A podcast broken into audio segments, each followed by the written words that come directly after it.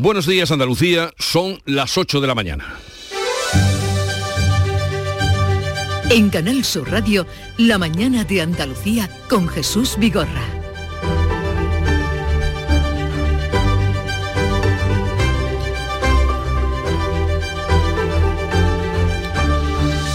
La derrota de España frente a Marruecos sin duda es el tema de conversación del día.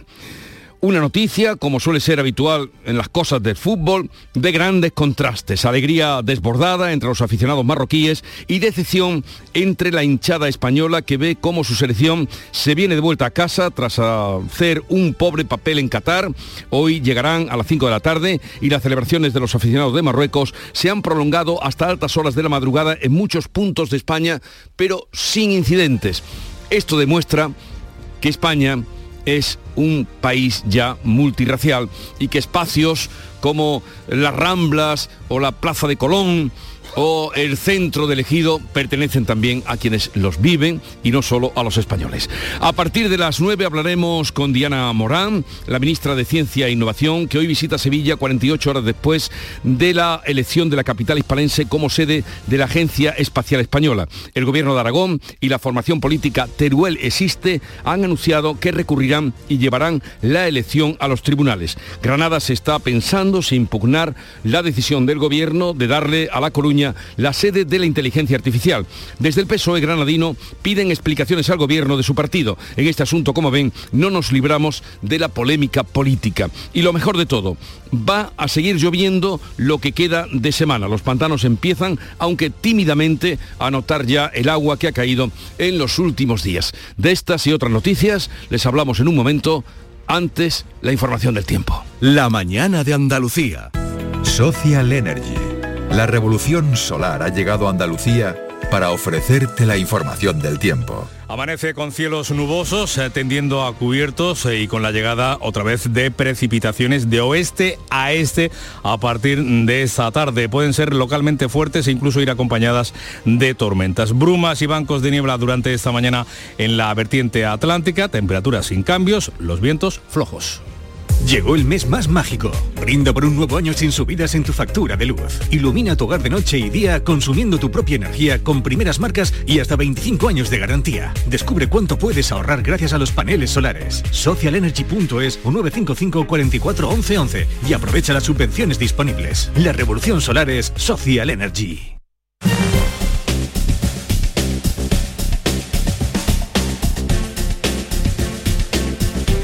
Y a esta hora vamos a conocer cómo están las carreteras en Andalucía, a 8, 3 minutos de la mañana. Desde la DGT nos informa Alba Ariz. Buenos días. Buenos días. En estos momentos estamos pendientes de circulación lenta en Málaga, la 7 en Rincón de la Victoria, sentido la capital malagueña, y también tráfico irregular en Cádiz, en la 7 en San Roque, dirección Marbella. Además, atención, porque hay complicaciones en la SE30 en Sevilla, en Bellavista, dirección A49 y también en la esclusa hacia la A4, por lo que les pedimos que estén muy atentos y como siempre les decimos que moderen la velocidad.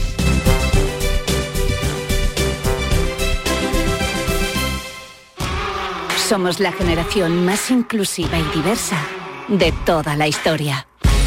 Compartámoslo, gritémoslo, démoslo todo, sintámonos orgullosos. Pero sobre todo, aprovechémoslo. Si nos dejan, tenemos la oportunidad de crear una sociedad en la que todos seamos protagonistas. Tú también. Grupo Social 11.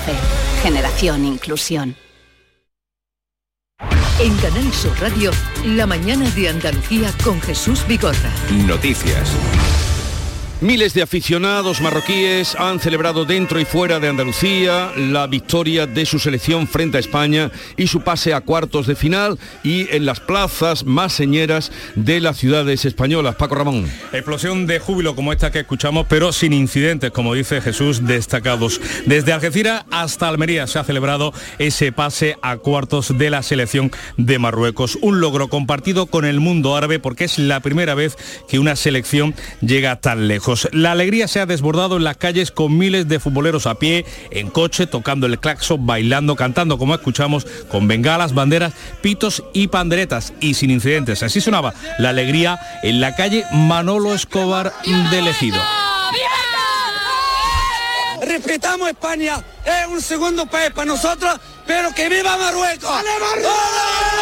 Y la noche ha terminado sin incidentes más allá de la explosión de la alegría. También en Algeciras se ha vivido con cientos de aficionados congregados en la Plaza Alta Ángeles Carreras.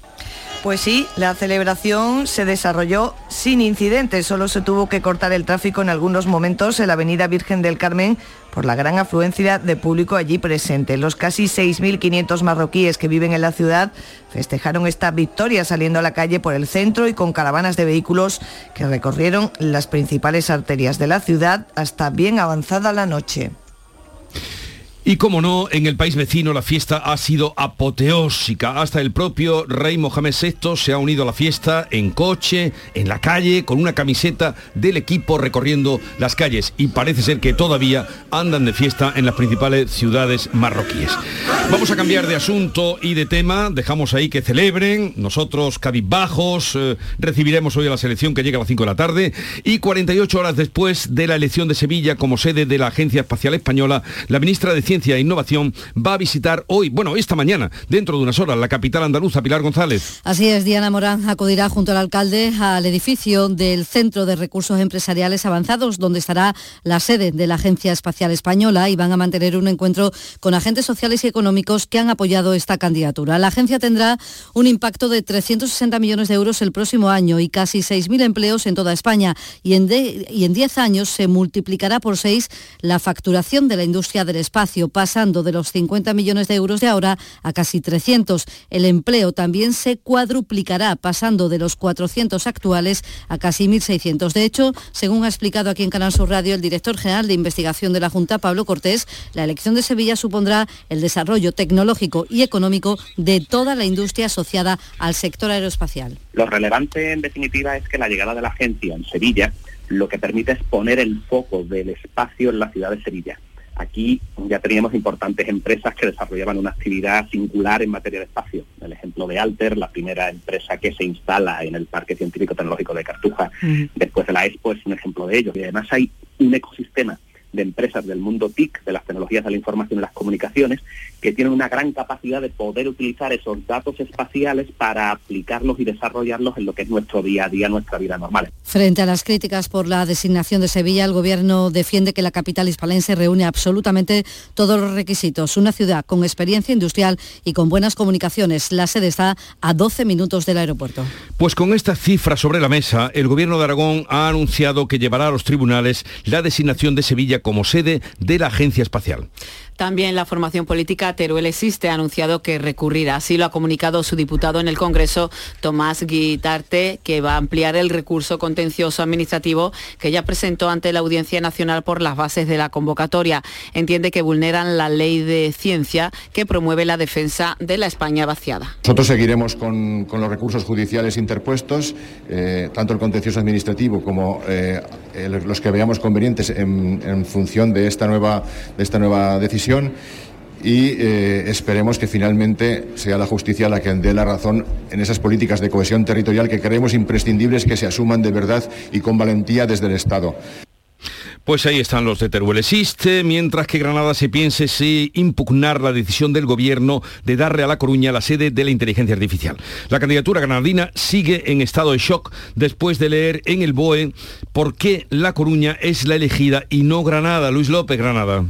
Eso es, el dictamen por el que el Gobierno decidió que La Coruña acogiera la Agencia de Inteligencia Artificial se publicó ayer en el BOE. En 36 folios no aparece la puntuación de las ciudades finalistas, pero sí 21 apartados a evaluar con un total de 87 puntos. Pues bien, La Coruña obtiene 10 excelentes o similares, mientras que Granada suma 12. Nadie se lo explica. Desde la candidatura granadina se destaca que la práctica totalidad de la carga académica investigadora sobre inteligencia artificial reside en la Universidad de Granada desde hace años y, de hecho, el Centro Nacional de Inteligencia Artificial se concedió a la Universidad de Granada. La decisión también abre una herida en el PSOE eh, porque el PSOE de Granada ha calificado de verdadera decepción la resolución del Consejo de Ministros. Escuchamos al presidente de la Diputación y secretario general de este partido, José Entrena. No nos ha gustado, eh, queremos transparencia, como se ha dicho, nos tienen que explicar las cosas como se han hecho para nuestra propia tranquilidad y la tranquilidad de la ciudadanía no se entiende que la Universidad de Granada lleve varios años creando un ecosistema investigador y empresarial para ahora darle la sede de la agencia estatal a otra ciudad. Tras lamentar que Granada se quede sin agencia, sin la agencia de inteligencia artificial, el presidente de la Junta de Andalucía ha pedido máxima transparencia al gobierno. Juanma Moreno ha reclamado al Ejecutivo de Pedro Sánchez que dé a conocer esos criterios y las razones por las que ha decidido conceder las agencias estatales a una candidatura, a una ciudad y no a otra. Ahora mismo no entendemos las razones que han motivado que Granada no sea sede de ese importante centro. Yo pediría al Gobierno máxima transparencia, máxima transparencia para que conozcamos los criterios y para que, en definitiva, todas las instituciones y todos los ciudadanos sepamos las razones que han motivado esas decisiones. Y ojo que el Tribunal Supremo va a decidir hoy si ordena el derribo del Hotel Algarrobico, que es icono de lo que fue la especulación desmedida en el litoral no solo andaluz, sino español. Lola López. Y es que hoy Jesús puede determinar si puede declarar en sede judicial la nulidad de una licencia por silencio administrativo, que es el caso en el que está inmerso el hotel, ya que el Ayuntamiento de Carboneras no ha revisado esa licencia como le pedía el Tribunal Superior de Justicia de Andalucía. Es, una, eh, un recurso presentado por Greenpeace. El portavoz es Luis Berraquero significaría que, bueno, por silencio administrativo se declararía nula la licencia de obra y por tanto se podría pasar a el derribo del hotel de una vez por todas, después de casi 17 años de lucha y al posterior restauración ecológica del entorno. En caso de que no sea así, habría que instar al Ayuntamiento de Carbonera a que declare nula la licencia de obra de una vez por todas. Y es que el Ayuntamiento de Carboneras tampoco ha modificado la planificación urbanística en su PEGO para declarar como no urbanizable el suelo donde se construyó este hotel ilegal. 17 años después y aún habrá que seguir contando días. Bueno, ya veremos qué pasa hoy, cuál es la decisión del Tribunal Supremo. El presidente del Gobierno avanza en los corrillos informales de la celebración de la Constitución una posible reforma limitada del delito de malversación. En conversación informal con los periodistas en el acto de celebración de la Constitución, Pedro Sánchez ha puesto como referencia los códigos penales de otros países del entorno, al tiempo que ha dicho que no se va a retroceder en la lucha contra la corrupción ni se van a rebajar penas que tengan que ver con la misma. El próximo viernes termina el plazo de enmiendas para la reforma del delito de malversación que persigue Esquerra Republicana para beneficiar a los condenados por el proceso y que según se materialice puede beneficiar también al expresidente de la Junta, José Antonio Griñán, condenado por el caso de los seres. Además, el presidente del Gobierno se ha mostrado dispuesto a hacer algún retoque técnico a la ley del solo sí es sí para frenar la cascada de rebajas de penas a condenados por delitos sexuales. Y Pedro Sánchez también ha avanzado que el Grupo Socialista presentará enmiendas el viernes a la reforma del Código Penal por el delito de sedición, pero sin dar más detalles. El gobierno catalán va más allá, no habla de reforma, sino directamente de la eliminación de ese delito, el de la sedición, de nuestro ordenamiento jurídico. La portavoz de la Generalitat, Patricia Playa, considera que se ha forzado al gobierno a moverse tras muchas negociaciones. Es un avance, es un éxito y se ha conseguido forzando al Estado a moverse. Eh, es verdad que no tenemos todavía un código penal ejemplar, no tenemos el código penal que querríamos, pero es verdad que todavía hay margen para las enmiendas. El rey Juan Carlos no será juzgado en el Reino Unido por el caso de Corina Larsen. La justicia británica considera que los hechos tuvieron lugar cuando todavía el jefe de Estado era... Eh, como tal eh, y no tenía, tenía la inmunidad. La decisión de la justicia británica se basa en el principio de la inmunidad jurisdiccional de los estados, es decir, ningún estado es competente para juzgar a otro. Corina Larsen denuncia que agentes del CNI viajaron a Londres por indicación del rey y la presionaron para que no publicara detalles de su relación íntima con el emérito, pero el tribunal que estudia el caso, sin pronunciarse sobre el fondo de la cuestión, resuelve que con que con o sin acoso en aquellas fechas el rey Juan Carlos era jefe del Estado y por lo tanto la justicia británica no tiene nada que decir. La vicepresidenta de Argentina, Cristina Fernández de Kirchner, ha sido condenada a seis años de prisión e inhabilitación perpetua por corrupción. Ha sido enjuiciada junto a una decena de acusados por defraudar fondos al Estado entre los años 2003 y 2015, cuando primero su marido y después ella fueron presidentes de Argentina. El juez considera aprobado que concedieron 50 obras públicas de manera fraudulenta en el Estado de Santa Cruz. No entrará de momento en la cárcel porque puede recurrir este fallo, pero ya ha avanzado que renuncia, lo hace por segunda vez, a presentarse a las elecciones presidenciales del año que viene. Condenar a Cristina Elizabeth Fernández de Kirchner a la pena de seis años de prisión inhabilitación especial perpetua para ejercer cargos públicos. Este era el momento del fallo. El presidente de Argentina, Alberto Fernández, se ha solidarizado con su número dos. El Partido Ciudadanos busca una tercera vía para superar el duro enfrentamiento que están manifestando a todas luces entre Arrimadas y Val. Ni se dirigieron la palabra tras la recepción en el Congreso con, motiva, con motivo del Día de la Constitución. Una candidatura sin Arrimadas y Val al frente comienza a fraguarse en la formación naranja. El PSOE comunica al expresidente de la Comunidad de Madrid, Joaquín Leguina, su expulsión del partido. Los órganos eh, del Partido Socialista abrieron un expediente a Leguina y también al exdirigente vasco Nicolás Redondo Terreros porque manifestaron su apoyo a Isabel Díaz Ayuso en las últimas elecciones eh, eh, autonómicas. El único presidente socialista de la Comunidad de Madrid es expulsado el día de la Constitución, mientras el expediente de Redondo Terreros fue archivado hace un año. En declaraciones a ABC, Leguina ha dicho que se va a defender y no se quedará callado. Si Pedro Sánchez cree que con esto me va a callar, he dicho, está muy equivocado. 8, 16 minutos de la mañana. La mañana de Andalucía. Esta Navidad voy a tope de flow que tengo un extra de ilusión. Hasta en el pavo pongo espumillón con un extra de ilusión. Dame un cupón, o mejor dame dos, que quiero un extra de ilusión. Por 10 euros cupón extra de Navidad de la 11 con 75 premios de 400.000 euros. El 1 de enero, cupón extra de Navidad de la 11. Dame un extra de ilusión. A todos los que jugáis a la 11, bien jugado. Juega responsablemente y solo si eres mayor de edad. ¿Por qué Agua Sierra Cazorla es única? El equilibrio de su manantial es único, el más ligero en sodio, la idónea para la tensión arterial, más rica en magnesio, calcio y bicarbonato y ahora agua Sierra Cazorla con los refrescos saludables de verdad. Sin azúcar y sin gas, más naranja y limón. Agua Sierra Cazorla, la única en calidad certificada. Los romeros de Alanís te ofrecen el regalo perfecto estas navidades. Jamón, paleta, caña de lomo, lomito, así como una amplia variedad en lotes navideños para familiares o empleados. Entra en shop.losromerosdealanís.com y no te quedes sin el auténtico ibérico de la Sierra Morena de Sevilla. De nuestras dehesas a tu mesa. Los romeros de Alanís. En Canal Sur Radio, la mañana de Andalucía con Jesús Vigorra. Noticias. Vamos a hablarles ahora de la celebración ayer del Día de la Constitución. La presidenta del Congreso aprovechó su discurso institucional para pedir a los políticos un buen uso de la palabra. Tras la tensión de las últimas semanas en las Cortes, Merichel Batet ha pedido a los representantes políticos que no utilicen la palabra para herir, sino para construir. Eso es lo que esperan los ciudadanos y las ciudadanas de sus representantes. Que la palabra se utilice para argumentar, no para herir para proponer, no para ofender, para construir, no para zaherir. En nuestras manos está no defraudar esa confianza.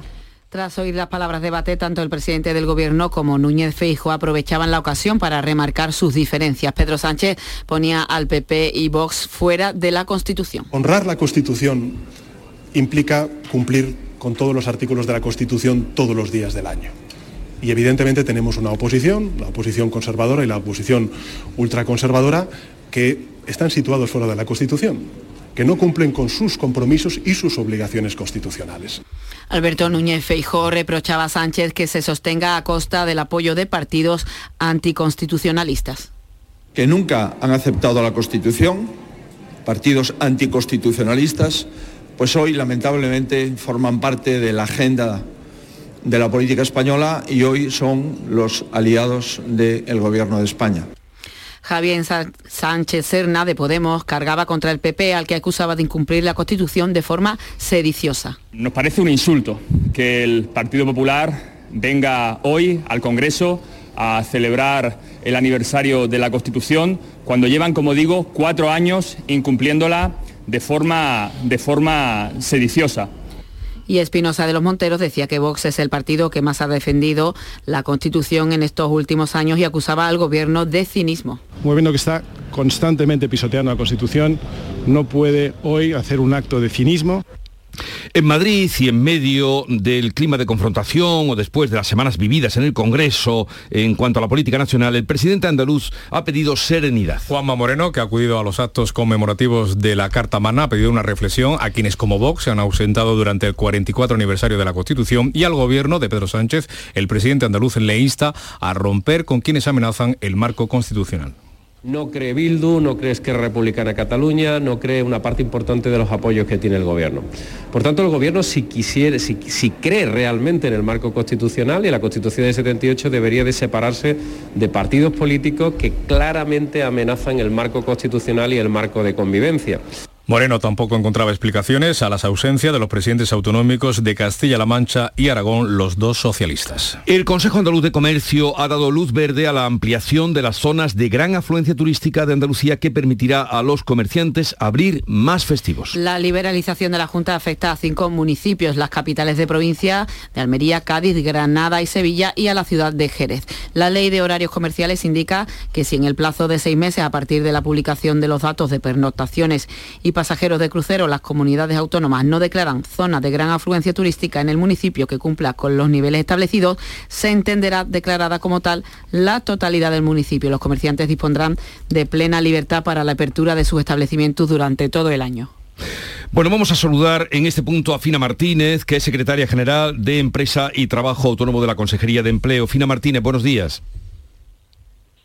Hola, muy buenos días. Buenos días. A ver, esto que acabamos de contar eh, de la liberación de los horarios eh, para las grandes zonas de afluencia turística quiere decir que, que va a ser como Madrid en Almería, Cádiz, Granada, Sevilla y Jerez. Eh, yo creo que lo primero que tenemos que hacer es establecer la definición de lo que es una zona de gran afluencia turística. la FEGAF, como comúnmente se conoce, lo que viene a establecer es que los establecimientos comerciales que están ubicados en el municipio o en el área determinada de ese municipio que ostente la calificación de gran afluencia, de zona de gran afluencia turística, disponen de libertad para abrir, para designar los días de apertura durante un horario que estimen oportuno en los periodos determinados. Esto viene regulado en la norma y efectivamente lo que establece, es una norma del año 2004 a la que se adaptó la Junta de Andalucía en el año 2020, establece que para municipios con más de 100.000 habitantes en los que concurran uno de estos dos requisitos, hmm. y es que haya habido más de 600.000 pernoctaciones o más de 400.000 cruceristas, se tiene que declarar al menos una zona de gran afluencia turística. ¿Cuál es el procedimiento? Bien, el ayuntamiento, antes de 31 de octubre del año inmediatamente anterior al que se va a declarar, tiene la facultad de proponer esa definición de zona de gran afluencia turística basándose en indicadores objetivos de fuentes oficiales que justifiquen que ese es el ámbito temporal y territorial al que se tiene que definir y ceñir esa zona de gran afluencia turística.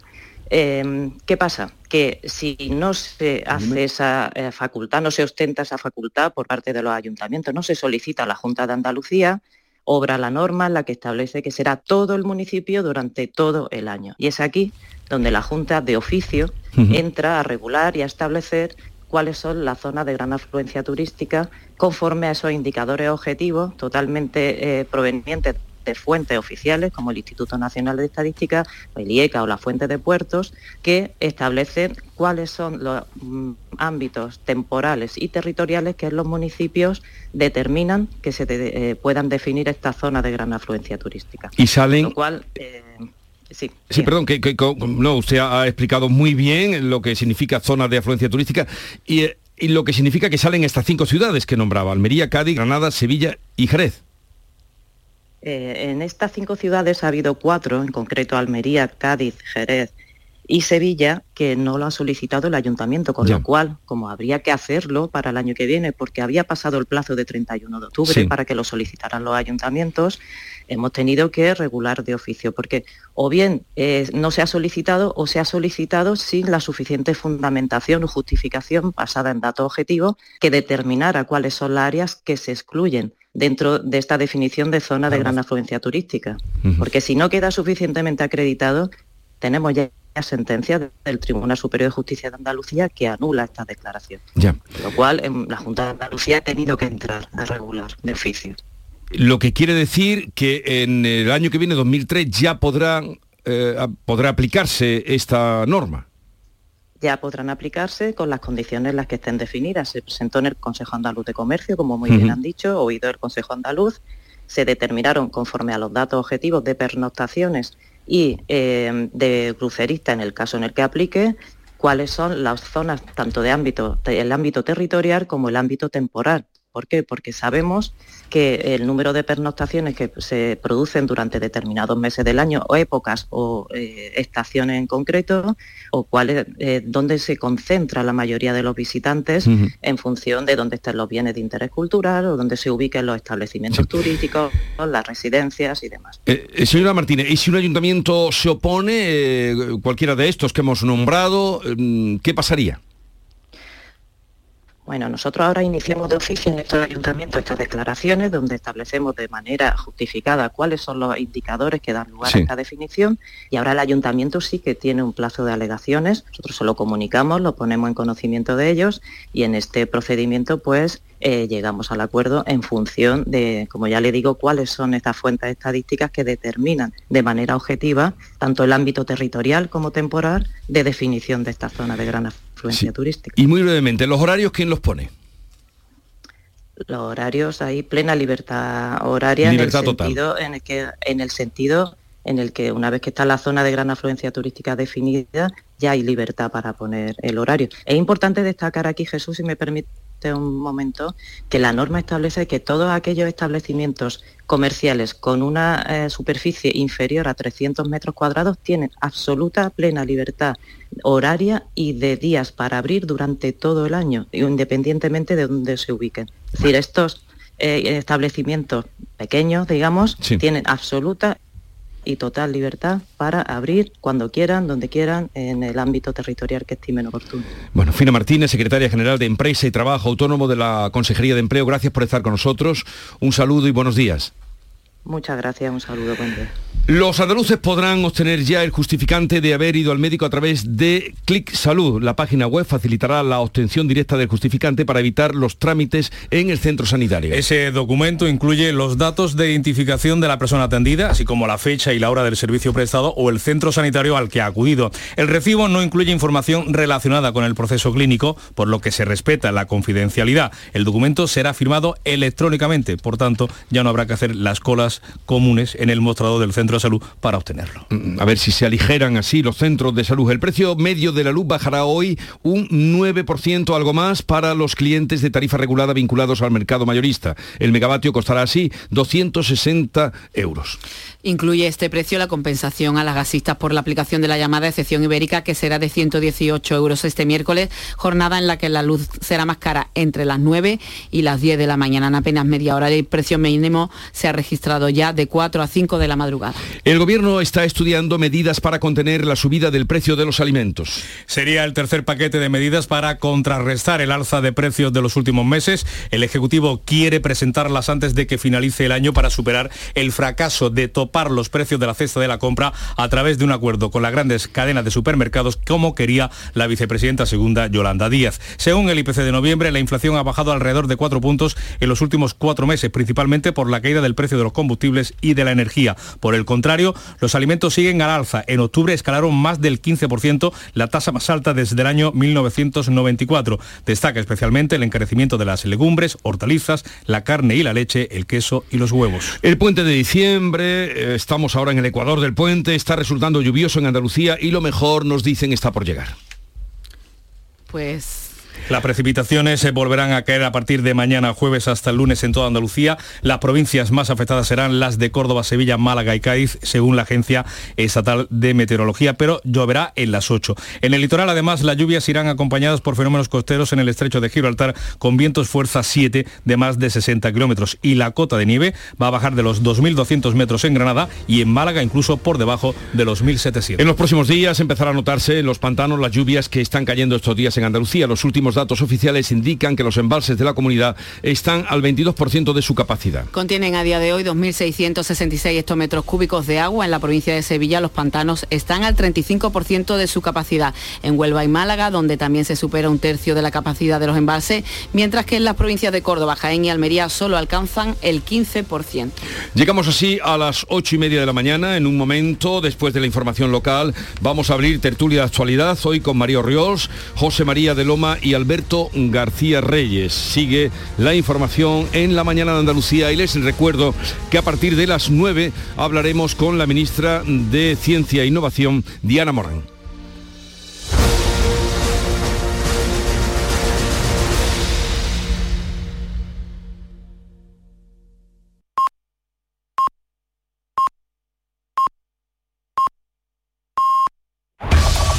En la mañana de Andalucía de Canal Sur Radio, las noticias de Sevilla. Con Pilar González. Hola, buenos días. La Agencia Espacial será una realidad el próximo año en Sevilla a pesar de las críticas de los dirigentes políticos de las comunidades que aspiraban a ello. Hoy la ministra de Ciencia está en Sevilla para visitar la sede donde estará la agencia. Enseguida los detalles, antes el tráfico. La niebla sigue obligando a mantener eh, cortado el, eh, cerrado el carril reversible del puente del Centenario. Hay tres kilómetros en el puente en sentido Cádiz y un kilómetro de retención en sentido Huelva. Tenemos esa niebla por la que la DGT pide precaución al volante, el cielo cubierto con lluvias ocasionales más probables por la tarde. La máxima prevista es de 17 grados en Sevilla, Écija y Lebrija, 18 en Morón, a esta hora 12 grados en la capital. ¿Sabías que Solarrica es para todos los públicos? Ven, aprovecha las ofertas de este mes y compra como un profesional. Envíos gratis a partir de 50 euros. Estamos en el Polígono Industrial Aeropuerto y en solarrica.com. Compra sin salir de casa. ¿Encargarías tu cena de Navidad a abonos y piensos hermanos García? Pues eso, tu vehículo de ocasión siempre en Grupo Sirsa. Y ahora, hasta fin de año, te ofrecemos más de mil vehículos de ocasión con hasta 4.000 euros de descuento. Descúbrelos en nuestros concesionarios Renault, Dacia, Mazda, Volvo y Suzuki en Sevilla. Grupo Sirsa, nos movemos contigo. La ministra de Ciencia e Innovación, Diana Morán, visita esta mañana junto al alcalde de Sevilla el edificio del Centro de Recursos Empresariales Avanzados, donde estará la sede de la Agencia Espacial Española. Van a mantener un encuentro con agentes sociales y económicos que han apoyado esta candidatura. Frente a las críticas por la designación de Sevilla, el Gobierno defiende que la capital hispalense reúne absolutamente todos los requisitos, una ciudad con experiencia industrial y con buenas comunicaciones. De hecho, la sede está a 12 minutos del aeropuerto. El caso es había 21 candidatas, entre ellas Teruel, que recurrirá a la decisión porque no contribuye, dice, a combatir la España vaciada. El presidente de la Junta, Juanma Moreno, ha mostrado su satisfacción porque sea Sevilla la elegida, aunque entiende los argumentos de Teruel y reclama transparencia al Gobierno. Estoy satisfecho de esa decisión y creo que Sevilla es una sede que cumple claramente los requisitos. Creo que quizás el problema ha sido del Gobierno. Cuando el Gobierno hace y crea expectativas en muchas ciudades para después incumplirla, cuando ha hablado de la España despoblada, cuando ha hecho un discurso en esa línea y no se cumple, pues imagino que eso habrá generado frustración y melancolía el sector aeronáutico entiende que la sede de la Agencia Espacial en Sevilla es un reconocimiento al pasado de esta industria en nuestra tierra, pero sobre todo al futuro que tiene aquí. Por ejemplo, Airbus tiene en cartera un nuevo proyecto para la construcción de Eurodrones, un programa para el que el Gobierno central acaba de conceder un préstamo de más de 2.000 millones de euros y creará 3.000 empleos en las plantas de Sevilla, Cádiz y Getafe en los próximos 15 años. El presidente del Comité de Empresa de la planta de Tablada, Manuel Bazarot, ha explicado a Canal Sur Radio la nueva carga de trabajo que tendrá que es muy positivo para las plantas andaluzas, eso que se tenga en cuenta la experiencia ¿no? en este tipo de, elementos ¿no? y, en, proyectos de futuro que tecnológicamente están a la vanguardia a día de hoy en, la industria aeroespacial. Es una nueva carga de trabajo, un nuevo avión, que es Eurodrone, es un proyecto nuevo europeo, entablada, o sea, lo que vamos a hacer en la parte posterior y la planta de potencia de ese avión, los motores, Hemos pasado la primera mitad del puente, se espera mejor ocupación hotelera a partir de mañana. Sin embargo, el presidente de los hoteleros sevillanos, Manuel Cornax, observa una tendencia a que el viajero cada vez gasta menos. Lo que sí estamos viendo es que, y eso sí puede ser una tendencia, es que la gente sigue teniendo una gana inmensa, unas ganas inmensas de viajar, va a seguir viajando, pero probablemente con todas estas situaciones económicas pues el gasto sea menor ese viaje. Todo lo que se pueda, pero en fin, apretando más el cinturón. Eso sí, sí va marcando tendencia. Deportes, Nuria Gaciño, buenos días. Muy buenos días. El Sevilla disputa esta tarde a las 8 un amistoso en el Sánchez Pizjuán ante el Mónaco.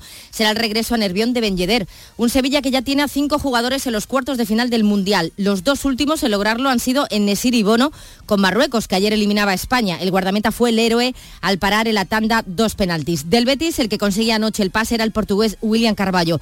El conjunto verde y blanco jugará un amistoso el sábado ante el Manchester United, que se mantiene a las 6 de la tarde tras la eliminación de España. Gracias, Nuria. El Centro de Transfusión Sanguínea hace un llamamiento a la donación. Hoy están en Olivares, Cantillana, Los Corrales y Guadalcanal, en la capital, en el Centro de Transfusión en la avenida Manuel Suirot. Recordarles que hoy es la Noche de las Tunas, estarán en la Inmaculada 14 tunas a partir de las 10 y media de la noche y esta tarde a las 8 y media concierto en Sevilla es Navidad en el escenario del Ayuntamiento. A esta hora 9 grados en Araal, 10 en Isla Mayor, 12 en Sevilla.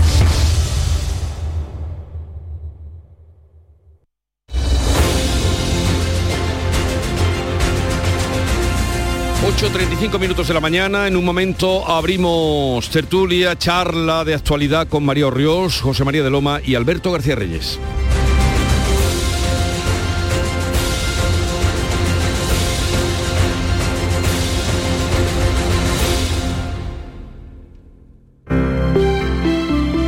Buenos días. En el sorteo del Eurojackpot de ayer, la combinación ganadora ha sido 8, 12, 37, 44 y 47. Soles 7 y 10. Recuerda, ahora con el Eurojackpot de la 11, todos los martes y viernes hay botes millonarios. Disfruta del día. Y ya sabes, a todos los que jugáis a la 11, bien jugado.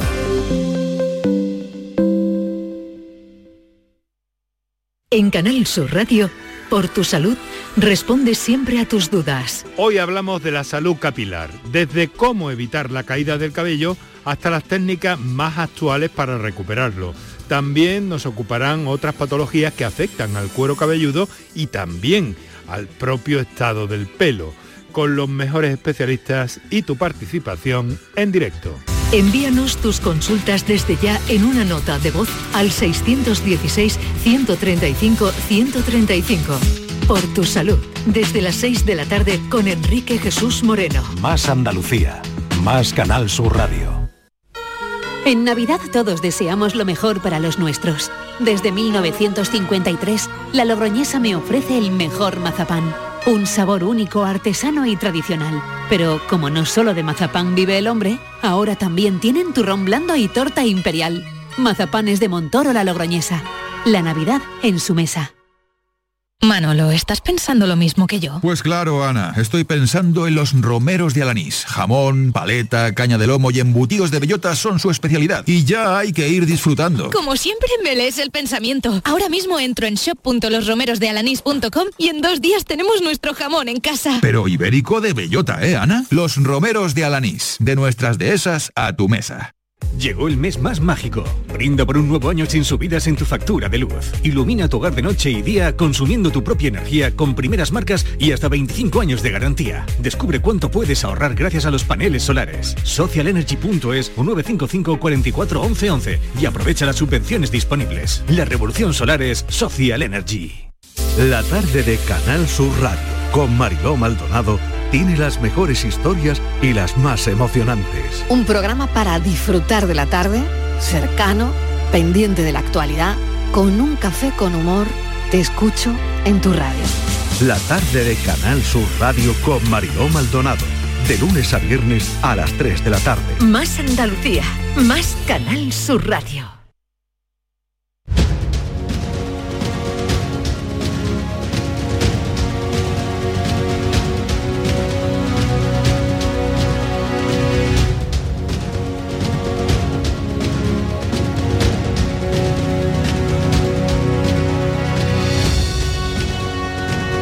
Canal Sur Radio, La mañana de Andalucía con Jesús Vigorra.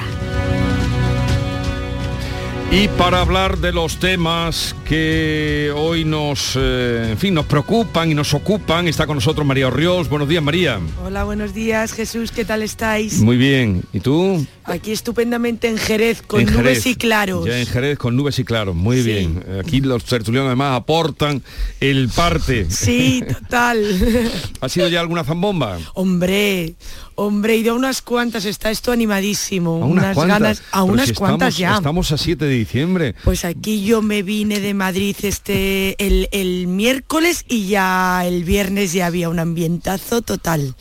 Y creo que hoy también la tarde promete. Con eso de que mañana No es mal, ¿eh? fiesta, pues hay que salir, hay que salir a celebrar. Vale, vale. Salir y gastar. Eh, Eso es otro tema. eh, José María de Loma, redactor jefe de la opinión de Málaga, buenos días.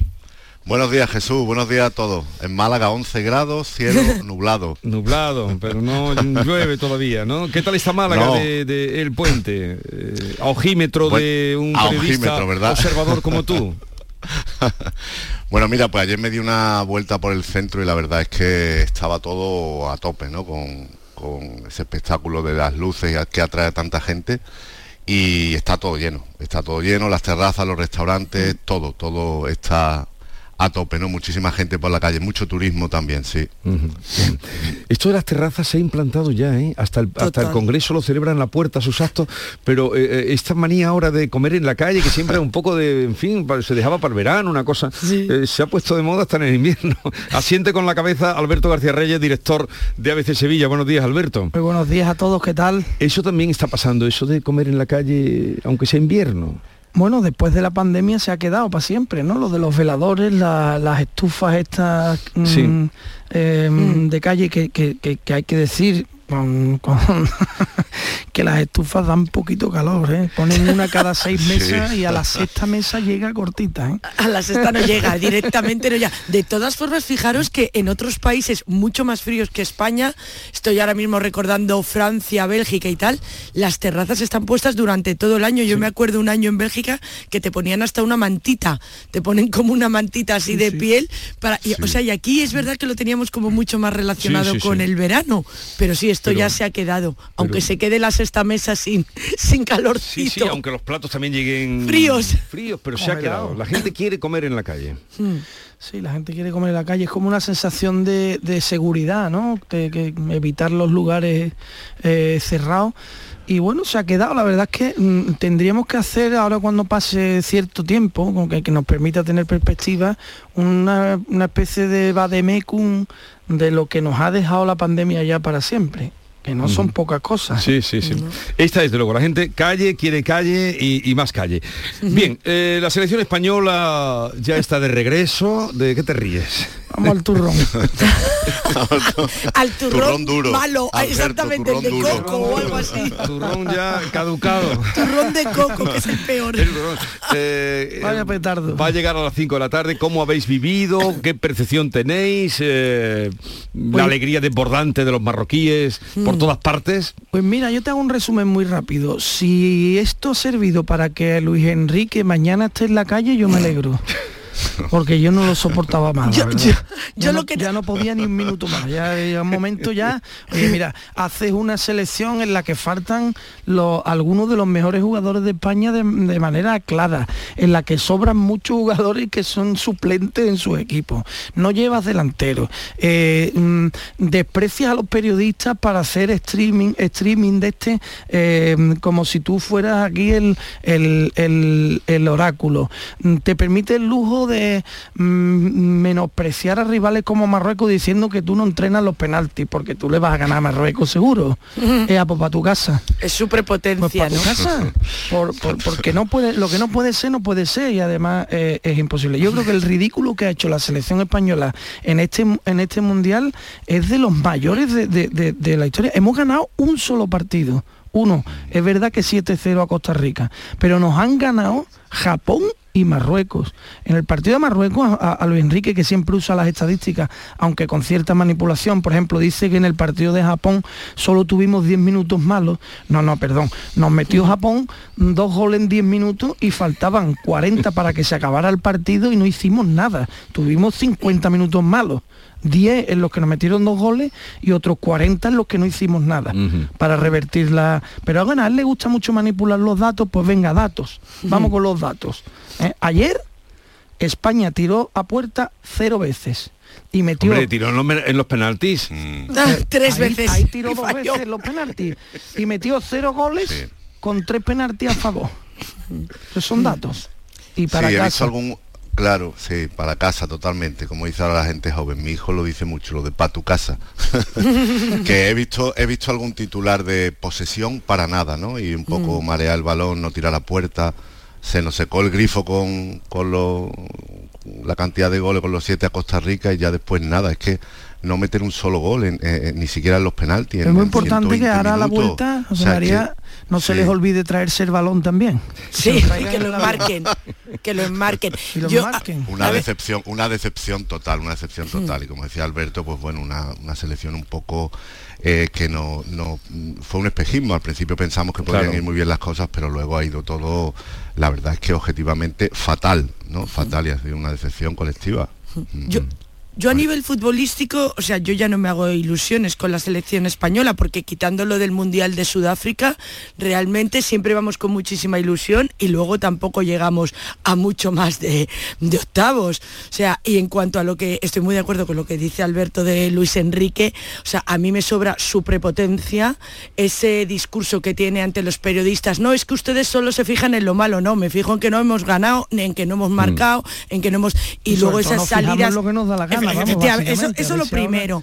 Y luego esas salidas de tengo más, o sea, esas frases que son también para enmarcarlas de tengo más salidas que en el metro, que el metro, pues yo como atlética que soy, espero que una de las tuyas no sea venirse al atleti, porque Bueno. como me cae tan sumamente y- mal. y la respuesta en la, en la última re- prensa periodista, no, eso es un topicazo. Es un topicazo, efectivamente. Entonces me parece- oiga, pero sí. mire usted. Y- Si se pone él a juzgar lo que es tópico o lo que es original, es. vamos. como y a si hubiera decirnos a hecho los algo muy periodistas lo que, que si sabemos, que si no sabemos, bueno, pues nosotros opinamos lo que nos parece De lo que bien, nos dé y la está. gana. Y, y yo pues, desde luego opino abiertamente y sin fisuras. No, no, se te ha notado me voy ya, a se te ha dejar con notado ya. Pero que Luis Enrique quizá- es malísimo. Y no se puede ir con esa Ya está. eh, Prepotencia, con soberbia, esa ¿no? que Chulería. no, que, no, que- que- que- que ganar o perder en fútbol, eh, mm, bueno, entra dentro de los cálculos. Y el mejor equipo puede perder con cualquiera, sobre todo en el fútbol actual que está muy igualado. Ahora, mm, sabiendo que eso puede ocurrir,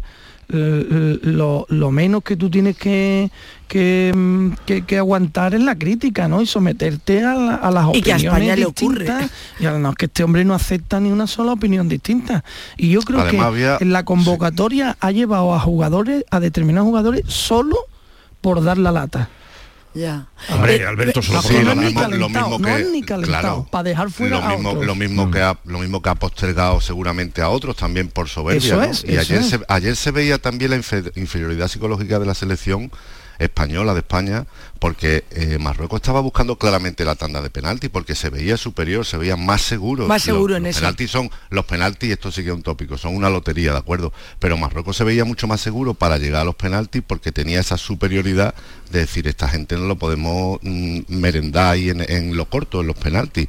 Y eso es una debilidad muy grande, aparte de que Marruecos tenga un porterazo, ¿no? Que eso Sí. también Sí, es verdad, supuesto. ¿no? Pero no marcar, no marcar los penaltis, hombre, es que fue un poco ridículo. Pero, pero eh, yo de esto no entiendo mucho, pero no había una cierta desidia cuando iban a tirarlo, en el acto, en la Sí, actitud. yo me fijé la en lo actitud mismo, Sí. que iban Un poco- como muy un lentos, de como cague, muy... un sí. poco de cague, Ah, sí. lo que había era miedo. miedo. Yo me fijé Miedo. un poco en lo Canguelo. mismo. Saben Canguelo. perfectamente que Bono es un portero para penaltis, que los para, que sabe hacerlo eso, Sí. que es un especialista en Sí. eso, un porterazo.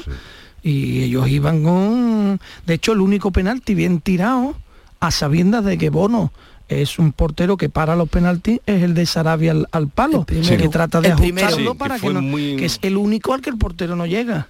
Mm, A Los demás los paró. Tiraron unos penaltis, vamos.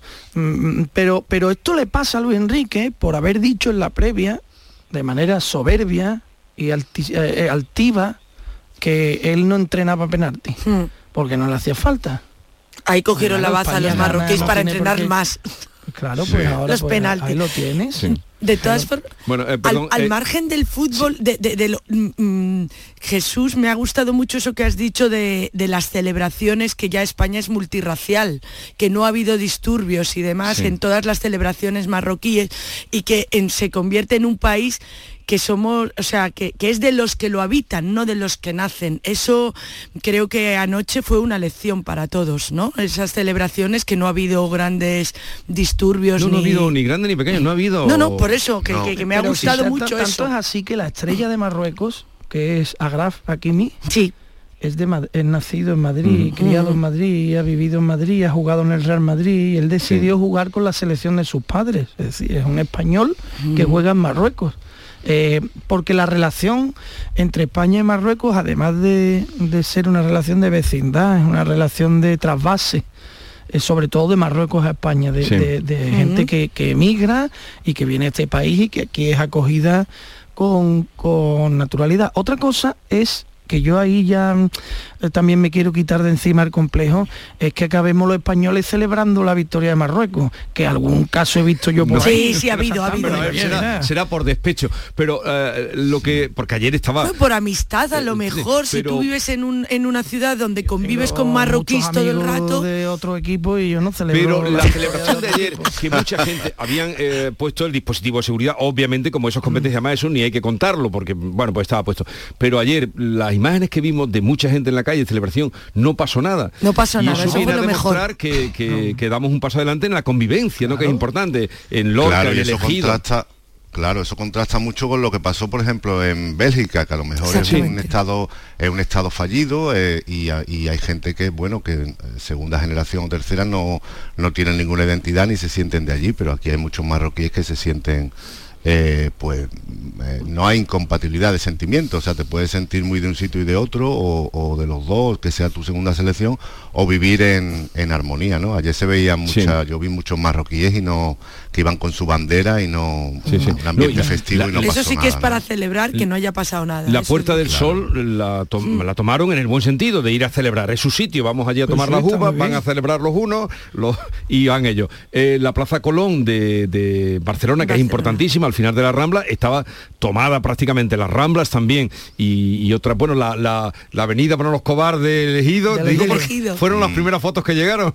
Y incluso había una bandera española y una bandera de Marruecos en las primeras que empezaron a salir. O sea que eso está, eso está muy bien. No sé si queréis decir algo más en vuestro descargo de Luis Enrique o de Que no venga el Atleti. o de Rubiales, pero Luis Enrique bueno, dijo ayer que él, que él quisiera ser toda la vida entrenador, que Sí, bueno, porque Con el, repa- con el repaso que se ha llevado yo creo que ya va bien. Dijo que dijo que tenía ganas de ver a su gente y a sus perros. Y a sus perros, exactamente, a sus perros. Sí, pero también sí. dijo que él se quedaría en el puesto tra- siempre. Sí, Pero que Sí, ya no Eso va a depender también. ¿eh? José María ¿Sí? que dice, no, yo ya lo que tengo ganas de ver a mi gente y a mis perros. perros. vaya, Justo cuando están eliminados, vaya, Tiene- tiene tela, sí. vaya plan. ¿eh? Pero no, yo diría de Rubiales también, que, mm, que, que también me alegro de que España haya perdido, si esto sirve para que Rubiales ya se debilite y alguien le, le indique cuál es la puerta de salida, aunque sea la de emergencia, pero la de salida. Porque después de las cosas que hemos conocido eh, en torno a la Federación Sí. eh, de Fútbol, ahí tiene que haber una catarsis. y que se aguante ahí, Eso no y que puede se aguante ser, ahí. es que yo no he visto eh, en cualquier cualquier persona con un mínimo de dignidad estaría ya en su casa, ¿no? Mm. Esto no puede ser Y que uno además- se y además- al cargo de esa manera. Totalmente, y con ese tono chulesco siempre, ¿no? Que se ha empleado como si él no, como si no fuera con él, cuando algunas cosas son flagrantes. Y el otro día tuvo un encuentro allí en, en Qatar con toda la prensa, con todos los enviados especiales, y pudimos ver unas imágenes de, de un compadreo un poco peligroso, porque allí había muchísimos eh, periodistas y habría que, es que a este señor habría que preguntarle constantemente por esos supuestos casos de, Claro. de corrupción y por cómo ha empleado el dinero y por cómo ha desempeñado eh, la presidencia. Es que no mm, vamos, su comportamiento es absolutamente reprobable en lo, en lo ético, ¿no? Sí, pero eso que sería bochornoso, bochornoso para cualquier persona, como tú dices, Alberto, que, que no sabríamos dónde meternos si te dijeran lo que sabemos de él, el comportamiento de él, con los teléfonos, con los... Y, y sin embargo, pues eh, Sí, pero pasea... porque vivimos en un país en el que ya esto mm, mm, afecta a todo, ¿eh? no solo a la Federación Española de Fútbol o al fútbol, en el que el escándalo se ha trivializado. ¿no? La mentira da igual, Da igual. el escándalo, un escándalo tapa al siguiente y vamos corriendo, mm, ¿no? Y nosotros mismos, los periodistas, caemos en la trampa de, de caemos en el anzuelo del siguiente escándalo, para ya no hablar del anterior. Se naturaliza, pasa y ahí, y ahí quedó. Y bueno, pues así vamos, Sí, corriendo de un escándalo en otro. Porque el tema de los teléfonos con Piqué, o sea, eh, que, que, mira, haciendo hincapié en lo que está, estaba diciendo José María, ¿no? De ese tono chulesco y demás, o sea, más chulesco que esa conversación, es que no la podía ver. O sea, de esto para la saca, no sé qué. Y ahí sigue este señor. O sea, es que, y no pasa nada. Y Los no pasa palotes. nada. Sí, sí, eso Palote será un millón. Sí, sí, un palote para ti, otro para la saca, Bueno, esto. Ya dejamos lo del rey también con la camiseta, lo del rey Mohamed en la Es que la- es que lo han vivido como lo de Marruecos, me refiero. Sí, ¿no? sí, hombre, No, claro, no, para no, ellos es histórico. Es que no, ¿cuántos años no pasaban ahí? Ahora jugarán con Portugal, que era era era eh, muy llamativo ese lado del cuadro, es curioso, ¿eh? Sí. Que iba eh, eh, por ahí van Marruecos, España y Portugal, tres países vecinos en un pequeño lugar del mundo, tampoco tan grande, se concentraba toda esa parte del, del cuadro. Pues ahora Marruecos irá con, con Portugal, que está muy bien, que es un- una selección que está yo creo que va a ganar Portugal, la verdad. Sí, porque y- y por terminar con el tema del mundial, yo voy a partir de hoy voy con Argentina. ¿Por qué vas con Argentina? Pues porque me gustaría que Messi ganase un mundial, creo que se lo merece. No ha ganado ninguno. Un, un jugador, un jugador. No ha ganado ninguno. No ha ganado ninguno, es un jugador muy importante en la historia del fútbol, uno de los más importantes de la historia del fútbol y creo que se merece ganar un ¿Y tú mundial. con quién vas, José María? A partir de ahora. Yo soy un poco culé y estoy un poco despechado con Messi, pero también tengo mis preferencias por Argentina, la verdad. ¿Y tú, María? A mí no, no lo he pensado con quién voy yo a No lo partir has de pensado ahora. todavía, bueno. Esta, esta tarde lo pienso. Luego me lo dice. Luego Eh, te lo cuento. Porque ¿cuándo termina? ¿Cuándo termina el El mundial? 18 de diciembre. Te da tiempo final. a pensarlo. Eh, vamos a ir a otros asuntos. Luego tengo a partir de las 9 mm, entrevista, voy a mm, hablar con Diana Morán, la ministra de Ciencia e Innovación, así que luego hablaremos del reparto de, de que se ha hecho, que creo que ahí también tú tienes ganas, vienes con ganas, Alberto, pero vamos a dejarlo para Sí, después. sí. Eh, Vamos a dejarlo para después. Eh, estamos pendientes de lo que el Supremo, que también estamos fiando como si fuera a decidirse hoy, eh, sobre el tema del algarrobico, 17 años después Increíble. ese icono De las cosas mal hechas. Vamos a meterlo ahí todo. Sí. De las cosas mal hechas, porque eso se construyó porque se iban dando licencias, ¿no? ¿Habéis visto de cerca alguna vez el algarrobico? Sí. Mm. Sí, es un mamotreto. eh, Nunca debió hacerse.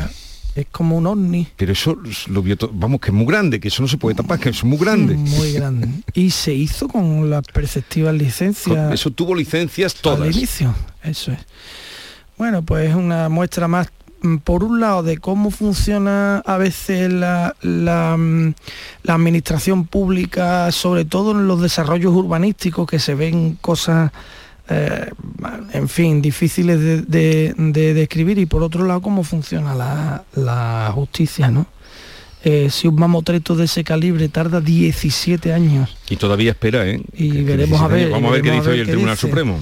En que se le meta mano para restaurar las condiciones del- de ese espacio pues es muy difícil ya es muy difícil ya mm, corregir el daño ya ya en realidad no se corrige el daño ya el daño está hecho Sí, yo me estaba acordando en una ocasión, estuvimos aquí hablando también de todo esto de la isla en el Gordo, en el embalse de Valdecañas, que también ahora el Supremo dijo ya que había como que derribarlo. Y, es- y ahí sigue, ¿eh? O sea, ahí sigue porque ahí ya esas viviendas se compraron, todo ese complejo está en funcionamiento. Y aquí, mm, claro, es que aquí el problema, por lo que estamos hablando, que cómo permitieron hacer eso, o sea, cuando es una mole que es difícil de tapar y ahora 17 años después, y cuánto tiempo, si dicen que hay que derruirlo, cuánto tiempo va a tardar en derruirse y si realmente eso ya es efectivo, no. No sé, yo tengo ahí ya... Sí, aquí lo, lo, lo, pasmoso también es el lío que se ha ido haciendo la justicia consigo misma y todo lo que ha dilatado el, el proceso en el tiempo, ¿no? Porque claro, desde que, desde que se da con licencia municipal en el año 2003, es casi incomprensible seguir el, el rastro judicial y de sentencias y de recursos eh, eh, es que es una cosa inexplicable y hemos llegado hasta ahora donde a ver si se sienta eh, jurisprudencia y a ver si eso se derriba o no. O sea, es que em, más allá de que el inversor tenga garantías o no, es que la justicia es que no puede ser tan lenta y contradecirse tanto, ¿no? También hay un problema de origen de la ley del suelo que le dio demasiada potestad a los ayuntamientos. Yo recuerdo informaciones periodísticas de hace años donde se hacían encuestas en la zona y había mucha gente, claro, le preguntaba a la gente si querían un gran complejo que diera mucho trabajo y con ese argumento había mucha gente que estaba a favor. Pero bueno, eso es un disparate ecológico, medioambiental, estético, etcétera. Y, al final se va imponiendo seguramente eh, la lógica, ¿no? Y, no violentar ese paraje. Pero desde luego es que mmm, es algo tan lento que es, que es exasperante y de, y de final todavía incierto, todavía asistiremos a más capítulos judiciales seguramente, ¿no? Sí, porque hoy la decisión en torno a las licencias, si eran... Eh, eh, se consideraban nulas o anulan las licencias que se consideraban, o sea que todavía mm, puede haber ahí un proceso más largo, pero claro, sí, María llegar hasta aquí. El tema también de Valdecañas, que es muy ilustrativo en este sentido, ¿no? Porque el Supremo también se ha, se, se ha manifestado ya mm, a favor de la, de, del derribo de Ah, esa... pues ahí sigue. Y no, es que no se puede derribar porque las personas que compraron ahí sus inmuebles tienen unos Pero derechos claro, es que adquiridos. derribo, ¿quién, quién lo paga? ¿Quién paga que no- eso? no, Porque eso es, ellas no, ellas no son las responsables de, de- de- la mala gestión o de la irregularidad cometida por, por quien fuese de la administración, ¿no? Ellos se les ofrece allí comprar una casa, va, la compra, la la pagan. compras y, y te crees que todo está en orden. Claro. ¿Tú, tú quién eres? ¿no? Y ahora dar esos permisos, ¿eso cómo se llama? ¿Malversación? ¿Corrupción? ¿Ignorancia? Hombre, supongo, ¿Cómo supongo se que se regula llama eso? si Porque tú luego, das un permiso. si tú das un permiso y no estás enriquecido, pues... No, no, pero ah, si da, eh, tomas una decisión eh, arbitraria sería prevaricación, ¿no? no lo sé. Pero eso luego, ¿qué pasa con eso? Bueno,